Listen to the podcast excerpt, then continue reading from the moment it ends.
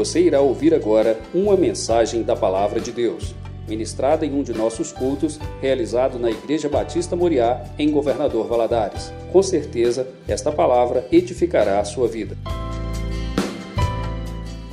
E no dia de hoje, nós vamos falar de uma mulher muito especial, que tem, assim, muito para nos ensinar. Né? E, e, e, eu gosto dessas coincidências né, que acontecem. Hoje nós vamos estudar sobre Ana. Todos vocês conhecem esse personagem bíblico. Todos vocês, né, eu acredito que conheçam a história dessa mulher. Mas hoje o Senhor tem algo novo para ministrar o nosso coração e que isso realmente venha acontecer no nome de Jesus. Amém? Abra sua Bíblia no livro de 1 Samuel e eu vou te pedir a deixar sua Bíblia aberta. Esses dois primeiros capítulos registram sobre a vida dela e os acontecimentos da vida dela. O pessoal do curso de noivos, eu esqueci de falar, já saíram.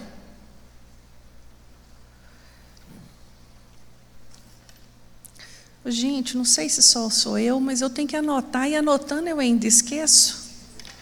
Meu Deus. Uns vão pensar, é a idade, mas não é não.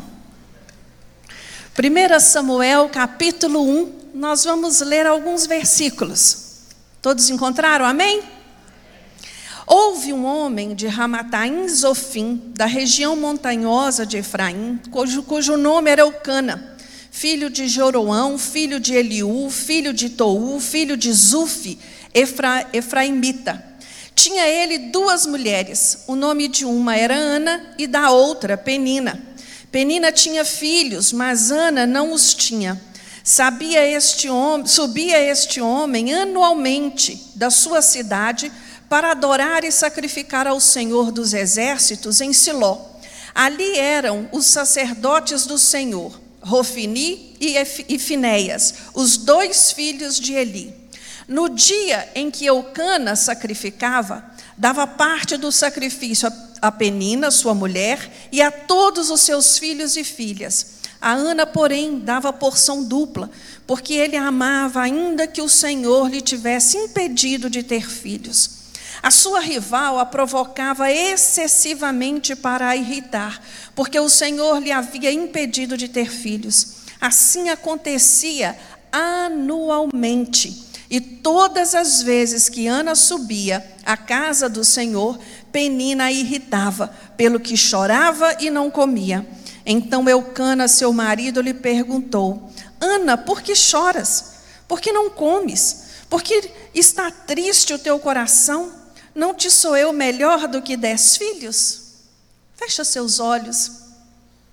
Apresenta esse tempo que você vai passar aqui ao Senhor, né? Esse estudo que vamos fazer juntos, para que seja um tempo proveitoso, né? Que o Espírito Santo de Deus venha falar ao seu coração de uma maneira especial, principalmente às mães. Esses estudos são para todos nós, mas hoje eu queria dirigi-lo especialmente às mães, porque eu sei que a tarefa de mãe não é coisa simples, né? Que o Senhor venha te capacitar um pouco mais no dia de hoje. Te louvamos, Deus, e te damos graças, Senhor Coisa linda é podermos estar na tua casa. É maravilhoso saber que antes mesmo de aqui chegarmos, o Senhor já havia marcado o um encontro com cada um de nós. Meu Deus, obrigado. Obrigado por este tempo que vamos passar aqui juntos, estudando a tua palavra.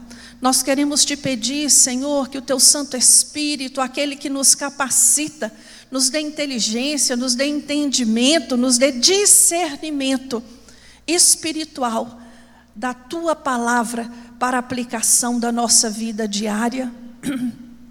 Meu Deus, nos abençoe nesta manhã, nos ajude, fala conosco, fala comigo, fala através de mim. É o que oramos a Ti no nome de Jesus. Amém. Então, como eu já disse, né? Nós vamos falar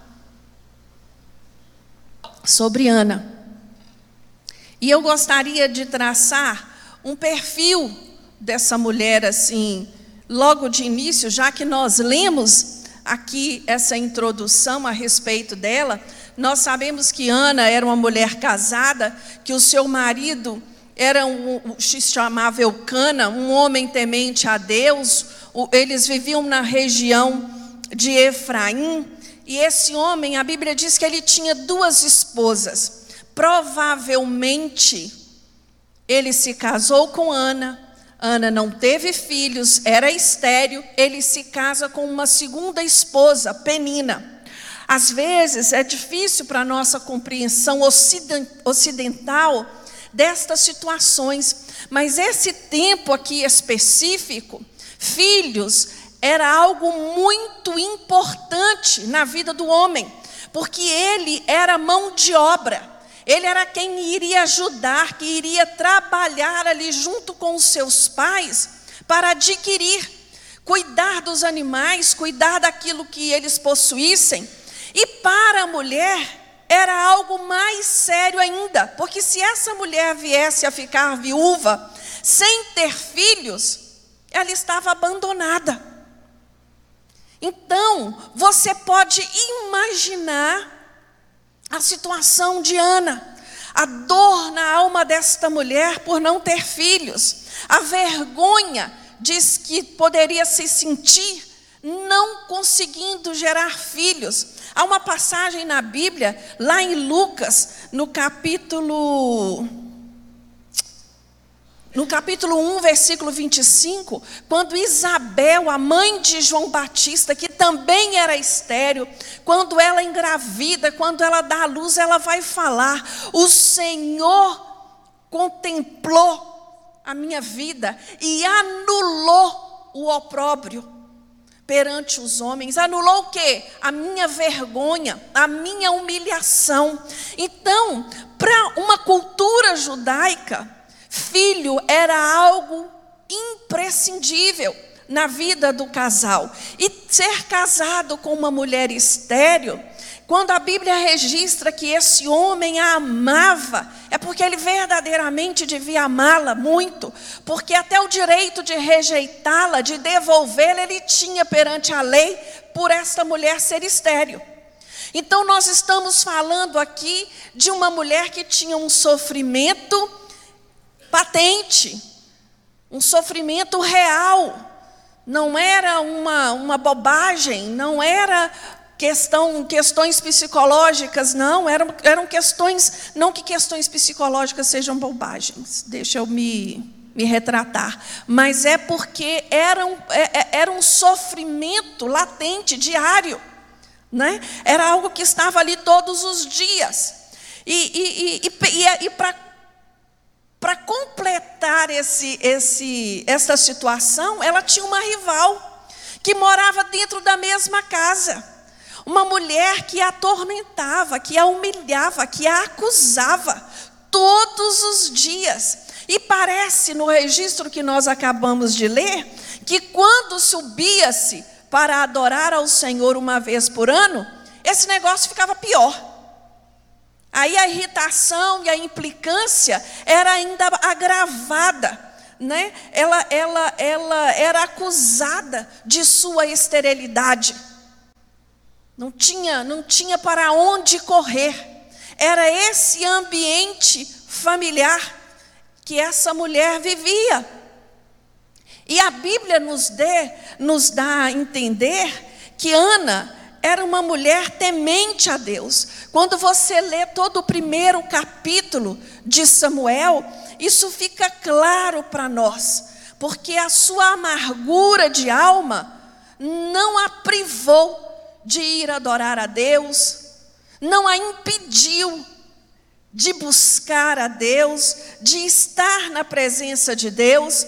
E o versículo é, é, 9 vai falar conosco que eles já estavam ali em Siló e depois que eles eles comeram, né? É, seu marido comeram, beberam, ela se levantou e foi ao templo. Ela foi sozinha. ela foi orar. E eu gosto muito desta palavra. Então Ana se levantou. Levantar significa o que, irmãos? Não literalmente dizendo ficar de pé. Levantar aqui tem um significado maior. Levantar aqui diante desta situação significa de sair dessa zona de conforto, essa zona de conformismo e ir à luta. E lutar contra as circunstâncias as quais ela estava vivendo. E levantar diz muito a mim e a você, mulher. Nós mulheres precisamos nos levantar, nos levantar em oração. Nós mães precisamos nos levantar em oração. Ana, ela tinha um motivo específico para orar. Ela precisava de um milagre. Ela sabia que a única pessoa que podia fazer isso por ela era Deus.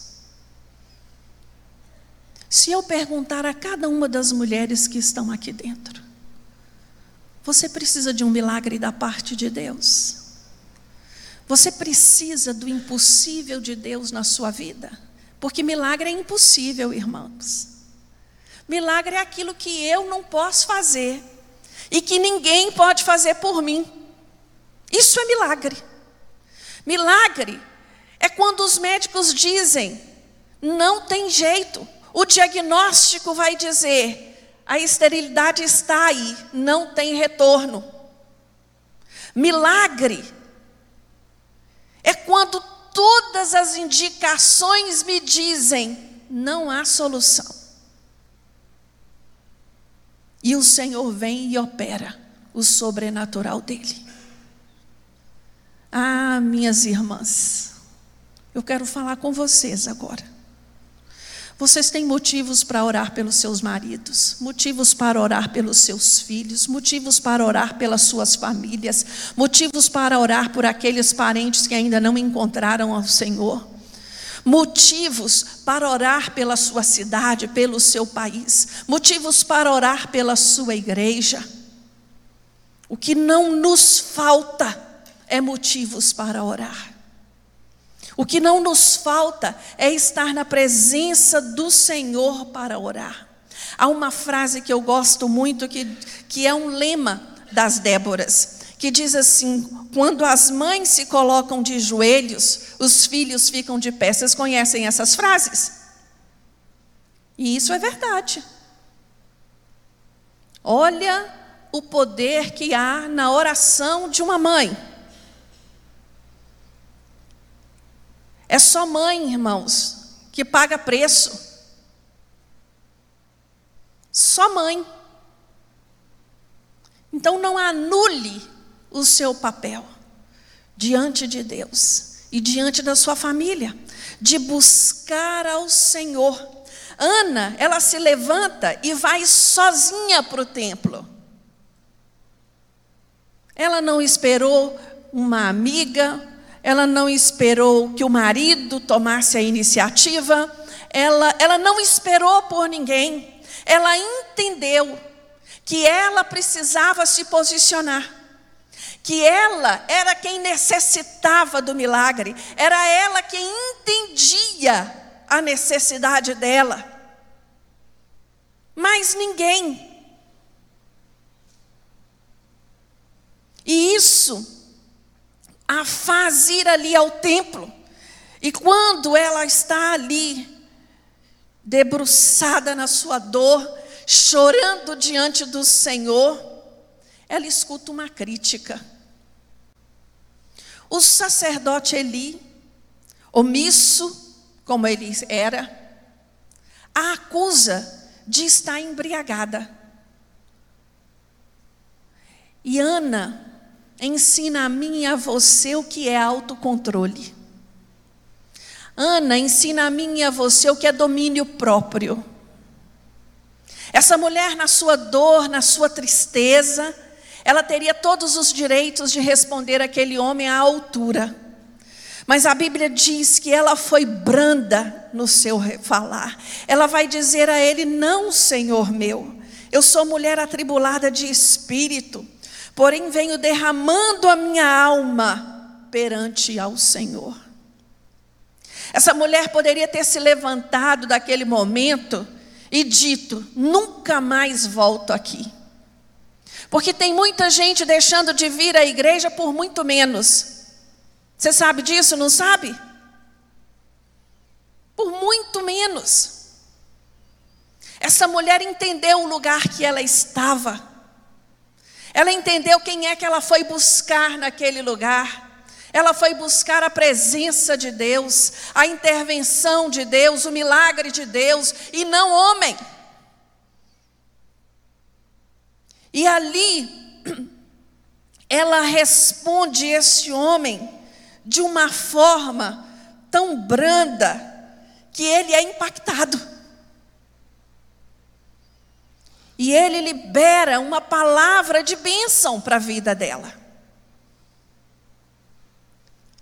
Eu fico assim, olhando a descrição, quando ela mesma diz: Eu sou uma mulher atribulada de espírito. O que é uma mulher atribulada de espírito? Provavelmente uma mãe que olha para um filho desviado, envolvido nas drogas ou envolvido na prostituição, e ela, ela olha e não vê, não vê saída, não vê solução e ela fica atribulada no seu espírito. Atribulado aqui, irmãos, diz respeito à tristeza, à amargura, a choro, a desespero. E eu fico admirada com essa mulher, porque ela resolve se levantar e ir chorar onde? No lugar certo. Diante de Deus. Não é chorar para um, chorar para outro, chorar pitanga com ninguém. Eu vou chorar a minha dor diante daquele que é o único que pode fazer alguma coisa por mim. Mesmo que ele diga não à minha petição, ele conhece a minha dor e a minha necessidade. Se aprover a ele fazer, ele vai fazer. Essa convicção de Ana, a certeza de que toda a provisão da nossa vida está na mão do Senhor. É que a fez se levantar e ir buscar socorro aonde ela tinha que buscar.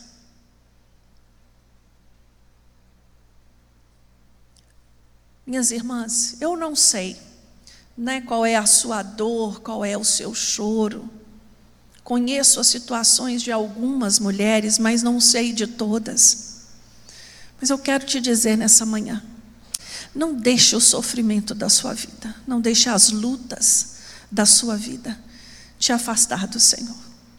Que elas venham te aproximar cada vez mais dEle. Porque é nele que nós encontramos consolo, é nele que nós encontramos renovo, é nele que nós encontramos resposta. Ana ensina a mim e a você que a responsabilidade de clamar é de quem? Minha. A responsabilidade de buscar é de quem? Sua. De perseverar orando? Sua.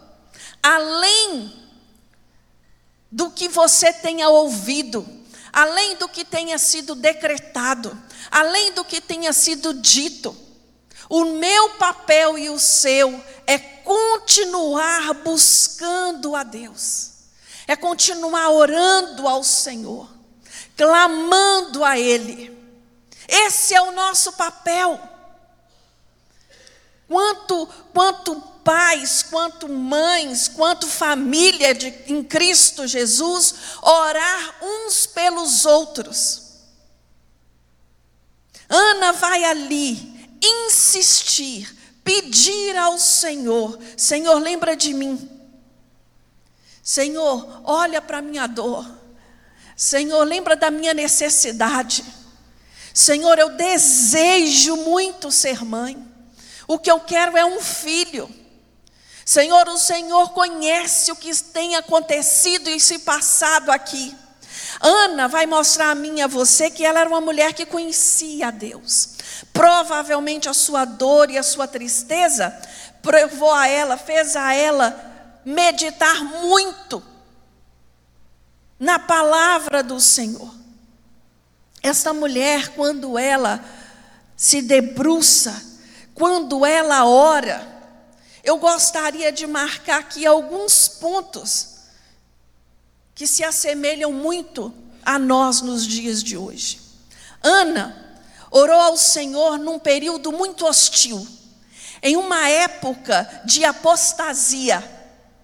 Havia ali os dois sacerdotes, filhos de Eli, responsáveis pelo culto. Estes dois homens, Rofini e Finéias, eles eram absolutamente profanos. Eles não tinham respeito nenhum à casa do Senhor. Eles eram imorais, incrédulos, rebeldes. Eles desprezavam o culto. E vocês acham que estava acontecendo o que com o povo?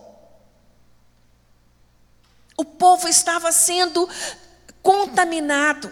A, a postura desses sacerdotes estavam fazendo o povo tropeçar. Estava tirando do povo a alegria de ofertar, a alegria de cultuar, a alegria de ir ao templo. Isso é muito sério, irmãos. Isso não é coisa fácil, não, não é coisa simples, não. Era um tempo assim, em que Eucana e Ana viviam. Ana orou a Deus com amargura de alma. O que, que isso ensina a mim e a você, irmãos? Que o que adoça a nossa alma é a oração. Essa mulher entra amargurada para orar. E a Bíblia diz que ela sai com um semblante transformado. Depois que ela, ela, ela chega à sua casa, no versículo 18 diz assim: E o seu semblante já não era triste. A oração faz isso conosco, irmãos. A oração muda o nosso estado de espírito. Às vezes viemos à casa do Senhor abatidos, chorando na nossa alma, só Deus sabe o que estamos passando. Mas depois de participarmos do culto, depois de orarmos, depois de derramar nossa alma no Senhor, na presença do Senhor, nós saímos diferente, não é verdade? Nós saímos diferente. Não tem como eu entrar na casa do Senhor e sair do mesmo jeito, só se eu tiver morto. Esta mulher, ela orou a Deus mesmo sofrendo humilhações. Ela sofreu humilhação em casa pela sua rival e ela sofre humilhação no templo, sendo acusada pelo sacerdote indevidamente. Isso não a impediu de orar. Ana orou mesmo sendo desencorajada pelo marido. Você prestou atenção no que, que o marido falou para ela? Para que, que você está chorando? Para que, que você está com esse semblante triste? Olha o maridão que você tem, minha filha. Liga para mim, olha para mim, pensa em mim. Não é assim não? Esse maridão era convencido para que, que você quer minha filha? Eu sou melhor do que dez filhos para você. Ele não foi sensível à dor dela.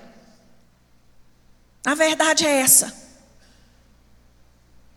Mas mesmo não tendo apoio de quem deveria apoiar, de quem deveria pagar preço junto com ela de oração, de quem deveria buscar o milagre junto com ela, ela foi. Ela sim foi.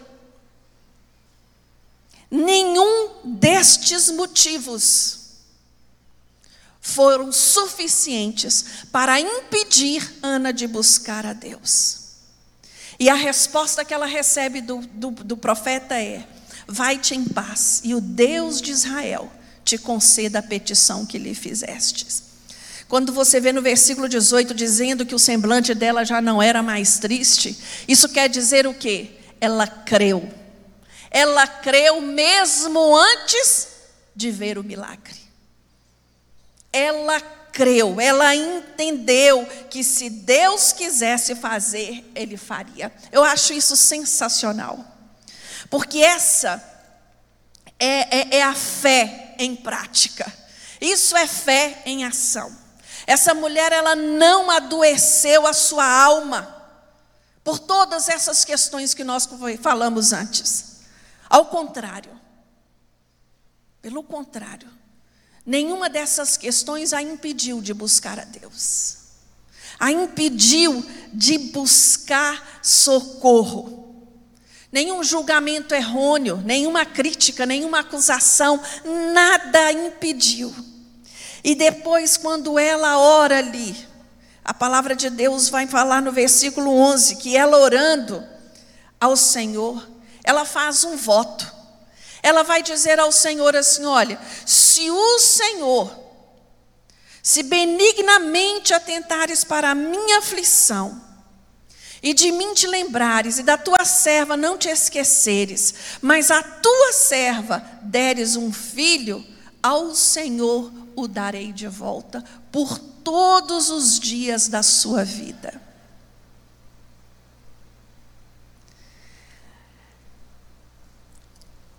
Esse voto não é um voto fácil, não, irmãos. A mulher era estéreo. O sonho dela era ser mãe. O sonho dela era ter um filho. E ela fala para Deus: se o Senhor me der um filho, eu devolvo ao Senhor. Ele vai ser um nazireu. O que, que quer dizer nazireu? Um consagrado ao Senhor, separado para o Senhor. E no tempo determinado, eu vou trazê-lo. Irmãos, uma pergunta pula aqui, né, aos nossos olhos. Nós estamos dispostos a entregar ao Senhor aquilo que Ele tem nos concedido? Verdadeiramente, nós estamos dispostos? Nós estamos dispostos a consagrar aquilo que o Senhor tem nos dado. Nossas orações, elas estão comprometidas com o reino? Quando eu falo nossas orações, eu quero dizer aquelas orações que você faz ao Senhor: Senhor, me dá isso. Senhor, abre essa porta. Senhor, faz aquilo. Essas orações elas estão comprometidas com o reino de Deus. Equivocadamente nós achamos que as bênçãos que o Senhor nos dá, elas são só nossas. Né? Nós esquecemos, tomamos posse delas como se fossem propriedades nossas. Né? Mas quando na verdade continuam pertencendo ao Senhor. A Bíblia diz que os nossos filhos são o quê? Herança do Senhor. Né? A Bíblia diz que nós vamos ter que prestar contas ao Senhor dessa herança. Então, esta manhã, Ana tem muito a nos ensinar sobre o que devemos renunciar, o que devemos valorizar como fazer com alegria aquilo que nós devemos fazer para Deus?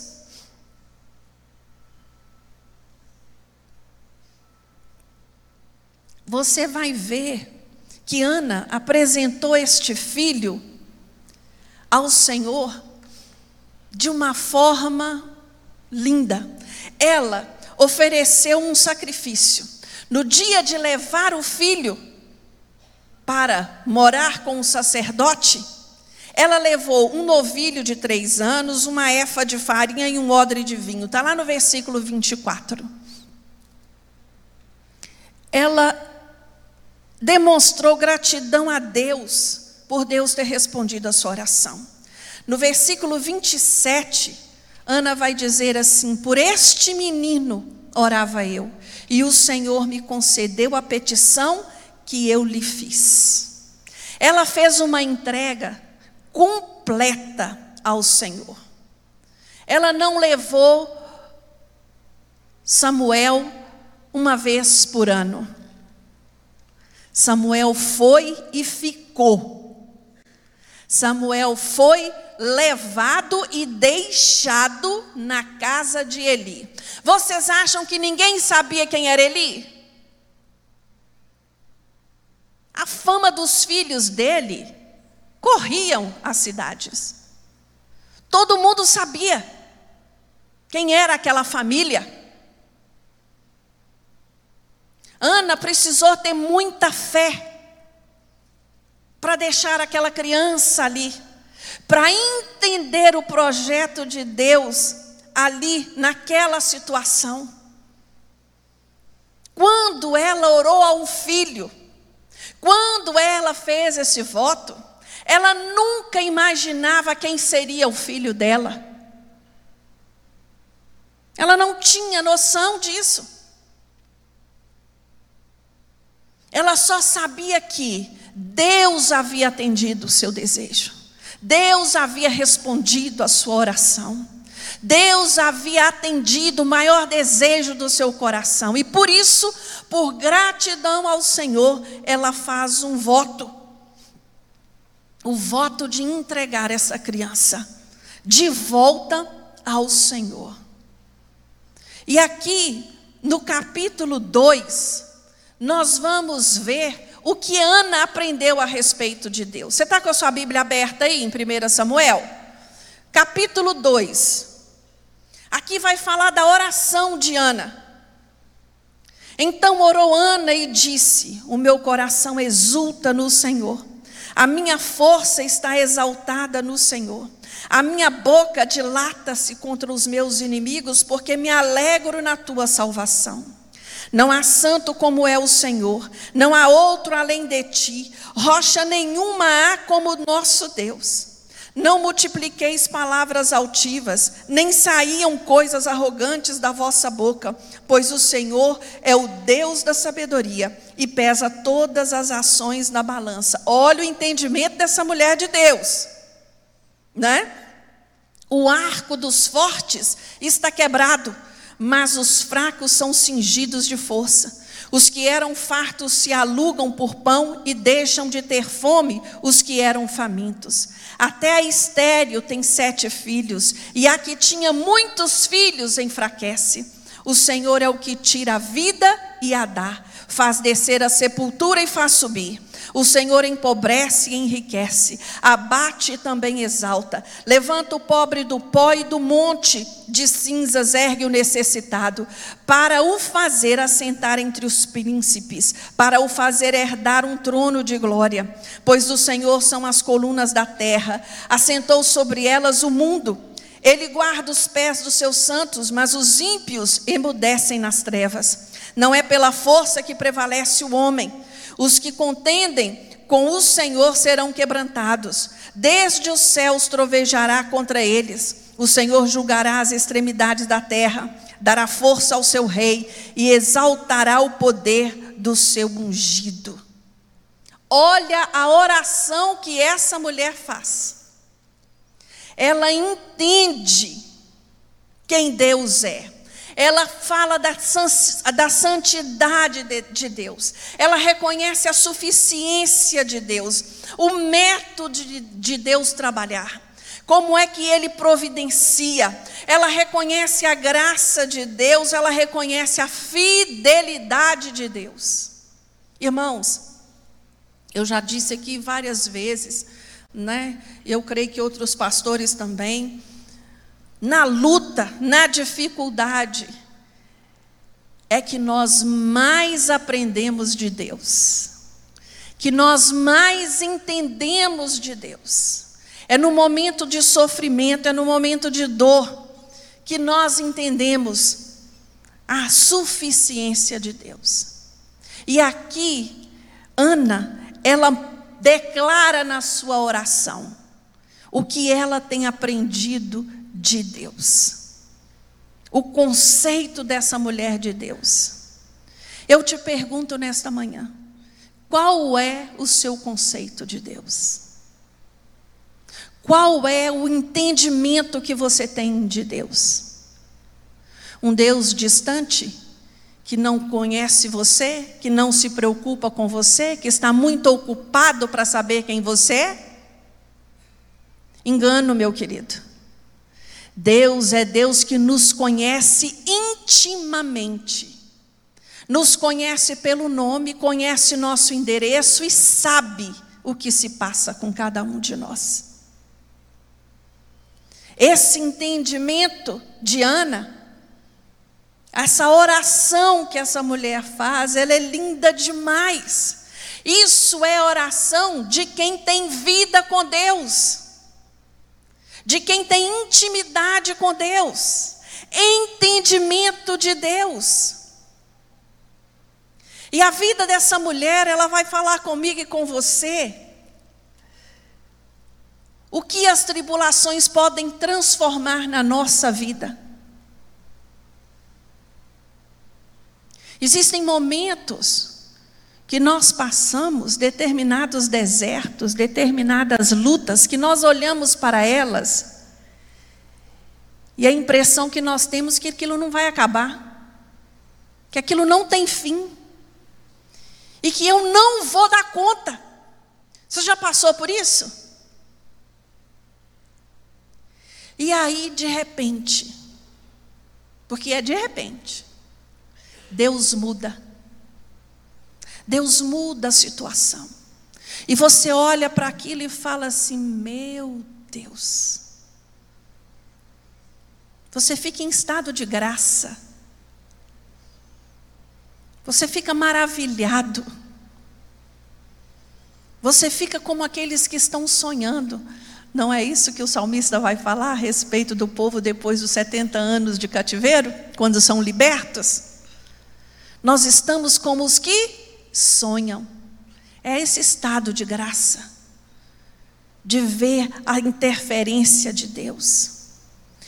Esta mulher na tribulação, ela experimentou uma oração respondida. Assim como Rebeca, Sunamita, Isabel e tantas outras mulheres estéreis registradas na Bíblia, Ana teve sua oração respondida e ganhou um filho. Essa mulher ela creu na promessa de Deus. Essa mulher ela não teve dúvidas. Ela tomou posse. E hoje de manhã, eu queria dizer para você, mãe, nunca desista de ver seus filhos salvos. Nunca desista de ver seus filhos levantados por Deus para a obra de Deus. Nunca. Nunca desista mesmo que aos seus olhos você não vê. Simplesmente creia. Tudo é possível ao que crê. O seu papel e o meu é orar, interceder, buscar, levantar, sair do conformismo, lutar até vencer. Até vencer. Esse é o nosso papel. Essa mulher, ela recebeu graça de Deus para criar o filho. Ela foi incumbida de criar um homem que seria profeta em Israel. Samuel foi quem ungiu os dois maiores reis que Israel teve, Saul e Davi.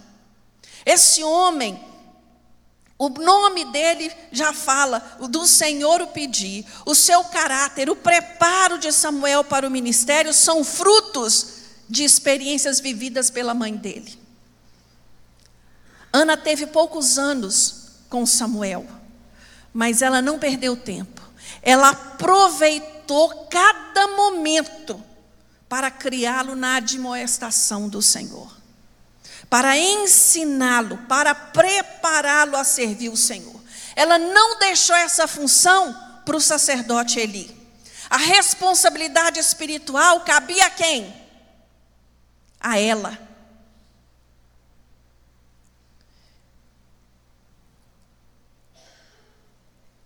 Eu queria abrir um parênteses aqui a respeito disso.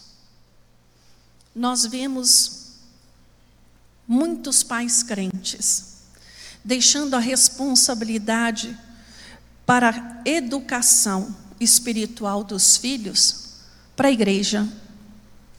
Quanto tempo nossos filhos passam na igreja por semana? Duas horas? Três horas? Quanto tempo nossos filhos passam em casa e na escola?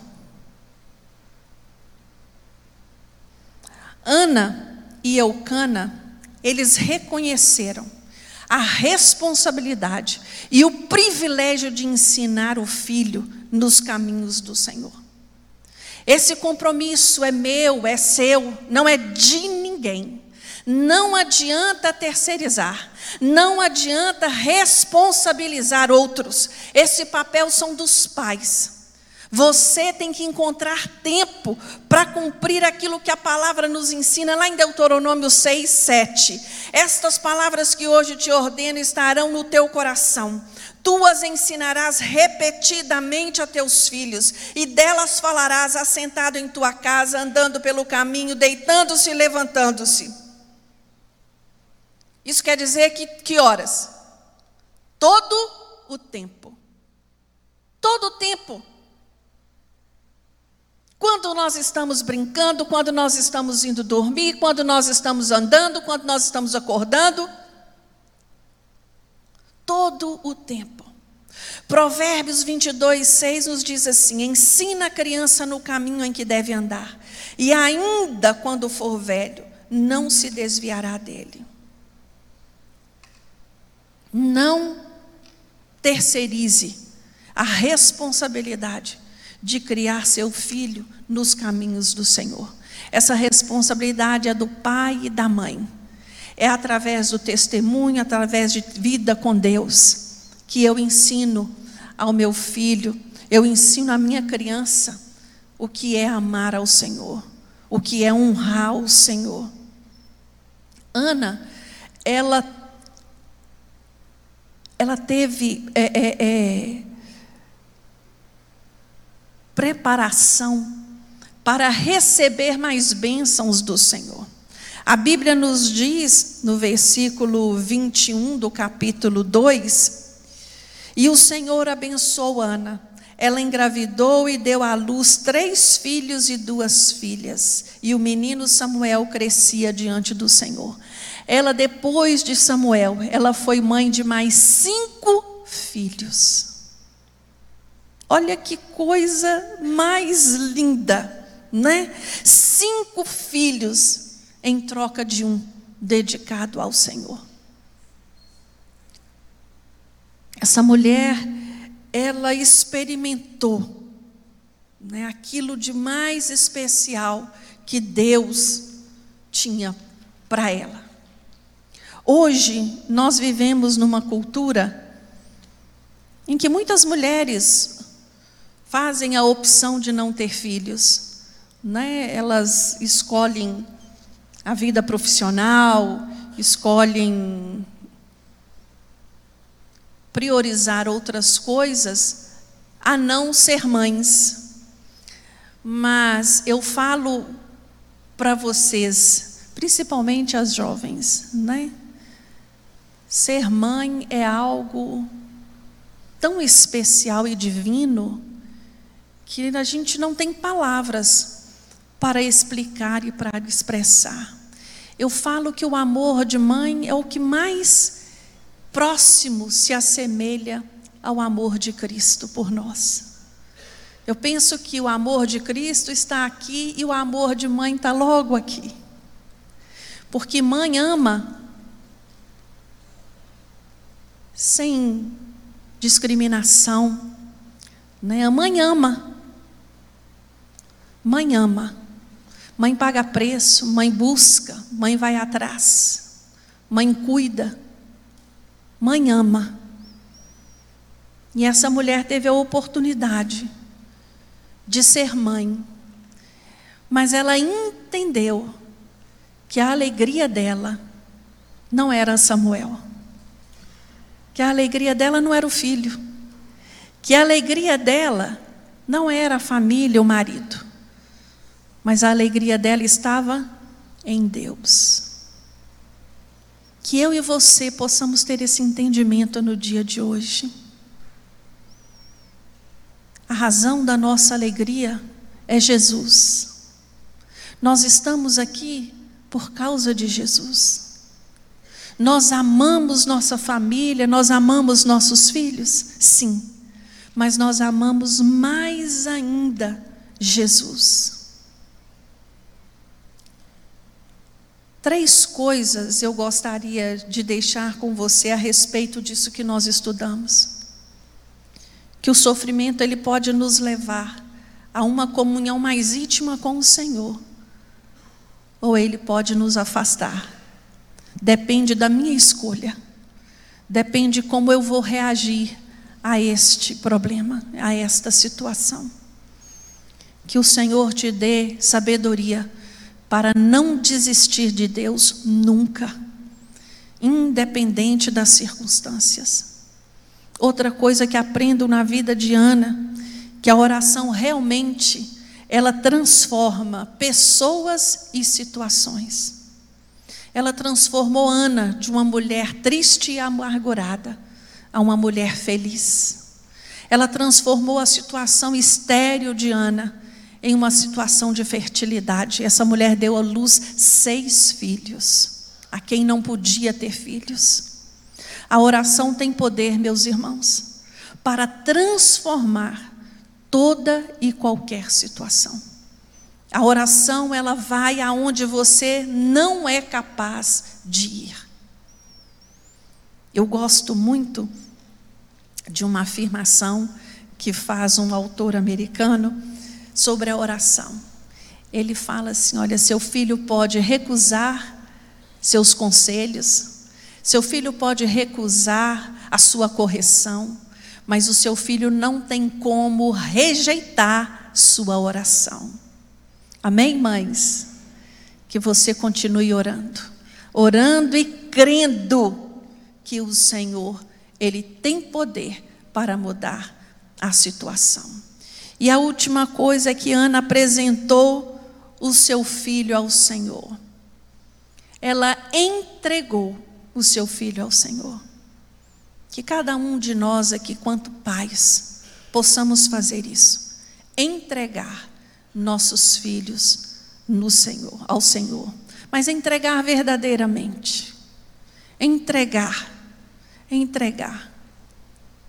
Às vezes nós, pais, nós queremos fazer muitas coisas pelos nossos filhos, mas nós somos limitados pela nossa capacidade de visão.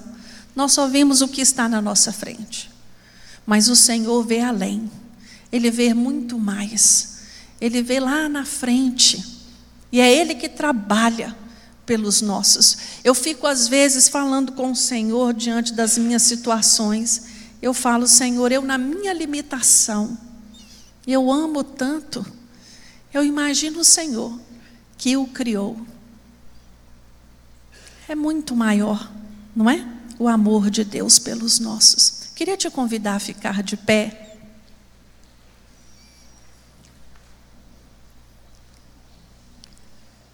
Você que está com a sua mãe aí do lado, dá as mãos a ela um minutinho. Vamos agradecer a Deus pela mãe que nós temos. A minha mãezinha está ali, essa pequenininha aí, nunca desistiu de orar pelos filhos.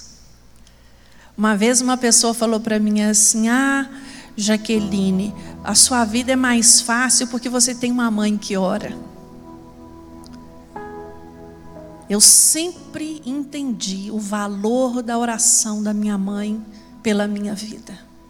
É um privilégio você ter mãe que ora por você. Reconheça isso, valorize isso. E você que é mãe, ore, pague preço pelos seus filhos. Ah, Deus, que dia tão especial o Senhor preparou para nós. Meu Deus, eu quero apresentar diante de Ti nesta hora cada mãe que aqui se encontra. Cada mulher, meu Deus, que tem pago um preço pela vida dos seus filhos. Mulheres que têm lutado pela unidade da sua família. Mulheres que têm se esforçado para manter seus filhos no caminho do Senhor. Meu Deus, nós sabemos que não é coisa fácil. Vivemos numa época difícil, aonde tudo, Senhor, coopera contra a vida dos nossos filhos. Influências malignas de todos os lados. Nesta manhã, meu Deus, eu quero te pedir, reveste, Senhor, estas mães com a tua sabedoria, a sabedoria que vem do alto. Dê a elas, meu Deus, discernimento para perceber em que mundo os teus filhos estão inseridos. Tira, meu Deus, todo o comodismo, Tira, Senhor, todo o conformismo que porventura possa estar alojado na vida de alguma mãe neste dia, independente da idade dos filhos, que estas mães, meu Deus, se coloquem diante de Ti para clamar a favor dos seus filhos, para clamar pela salvação dos teus filhos. Meu Deus, tudo nessa vida é muito bom quando vem do Senhor. Mas o bem maior que os nossos filhos podem ter é a salvação, é a vida eterna. E nós não abrimos mão da salvação dos nossos filhos. Senhor, ajude cada mãe, cada mulher a pagar o preço que é preciso a favor dos seus filhos. Meu Deus, ajuda-nos, Senhor, nesta tarefa. Nós sozinhas não temos condição. Ana, se fosse sozinha, não seria capaz, mas ela recebeu a força, o auxílio do Senhor. Meu Deus, que a tua força, que o teu auxílio seja com cada uma de nós no dia de hoje. Ah, Senhor, vá adiante de nós vai direcionando os nossos passos, nos dê palavras, meu Deus, edificantes para falarmos aos nossos filhos, que tenhamos, meu Deus, um conselho que venha do alto para a vida dos meus filhos. Meu Deus, nos dê equilíbrio, nos dê maturidade espiritual, nos dê, Senhor, controle, domínio próprio para testemunhar do teu amor aos nossos filhos. Que os nossos filhos cresçam, meu Deus, na admoestação da tua palavra, amando e honrando ao Senhor. Que os nossos filhos tenham prazer de estar na tua casa. Que os nossos filhos amem servir ao Senhor. Meu Deus, nos ajuda nesta tarefa. É o que oramos a Ti, no nome de Jesus, e agradecemos. Amém.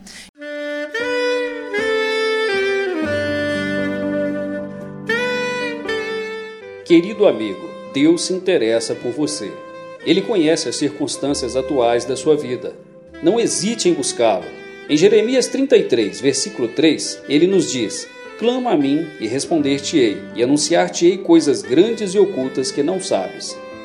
Esperamos que a mensagem ouvida tenha falado ao seu coração e que você e sua família sejam abençoados pelo Senhor Jesus.